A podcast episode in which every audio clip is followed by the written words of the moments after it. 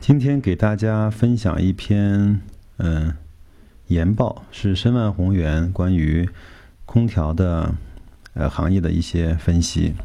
嗯，大家也来听一听，呃，有没有对你有帮助的地方？空调业务高速反弹，分红比例或进一步加大。以下是正文。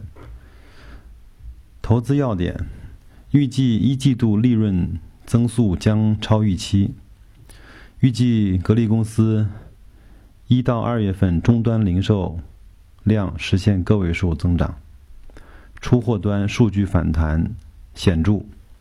根据产业在线的数据显示，格力电器一到二月份空调内销增速为百分之七十二。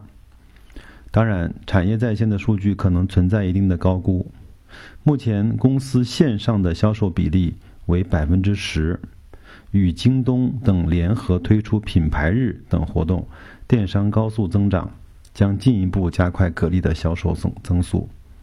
线下经销商渠道中库存处于较低的位置，补库存的积极性高。企业端出货增速明显。在出口方面，产业在线数据显示，格力公司一到二月份出口增速百分之七点八，公司自主品牌占比提升明显。目前比例约百分之四十。随着自主品牌的比例增长，公司出口的利润率将进一步的上升。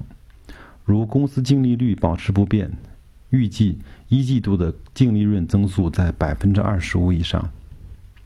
原材料上涨，原材料成本上涨对公司的影响比较小，员工和安装工的激励明显。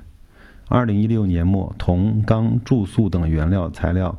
大幅上涨，但公司前期原材料库存充足，出口订单中已包含了成本上涨调价的机制。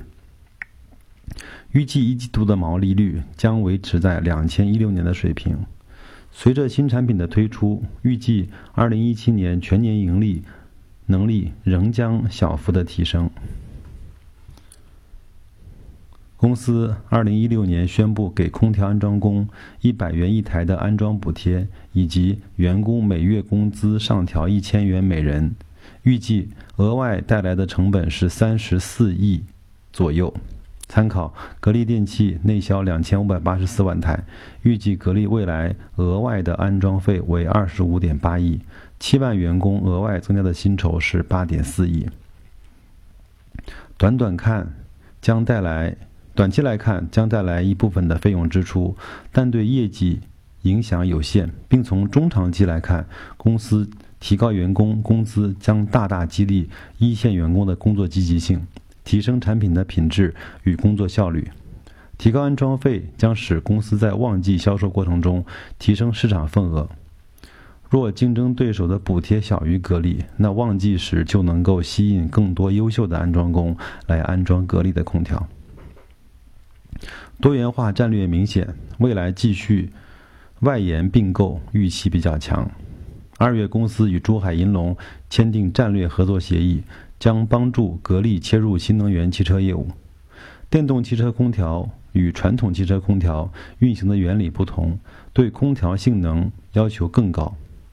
公司此前曾希望进入汽车空调领域，但缺乏为整车配套的经验而迟迟未能得到突破。此次借助与与银龙的合作，推广公司汽车空调业务，将开辟公司业务新的增长点。考虑到公司目前的收入规模与行业天花板逐渐的逼近，小家电、手机等业务无法支撑公司未来的业务增长弹性。我们预期公司未来将继续进行外延的并购，同时将在标的上选择也会更加的慎慎重。高分红比例预计将继续执行。从公司的分红能力来看，预计格力公司两千一六年的净利率、净利润将达到一百五十亿左右。业绩增长确定性强，并且公司现金充足。两千一六年三季度，公司账面货币资金达九百七十二亿，分红能力强。从分红意愿来看，格力董事会两千一八年将举行换届选举，公司董事有维持分红，有维持高分红，以获得市场投资者的支持。格力在两千一三年到两零一五年的分红比例分别是四十一点二六、六十三点三一和七十一点四八，呈逐年提高的态势。我们预计，两千一六年公司将分红比例提升至百分之八十，股息率约百百分之六点四。盈利预测与投资评级，我们维持公司2016年至2018年盈利预测分别为2.47、3.09和3.65，对应的动态市盈率分别为12倍、10倍和8倍。若 A 股顺利加入 M MSCI，海外资金偏好高息股、低估值蓝筹，预计将推动公司估值体系逐步与国外接轨。我们维持公司买入投资的评级。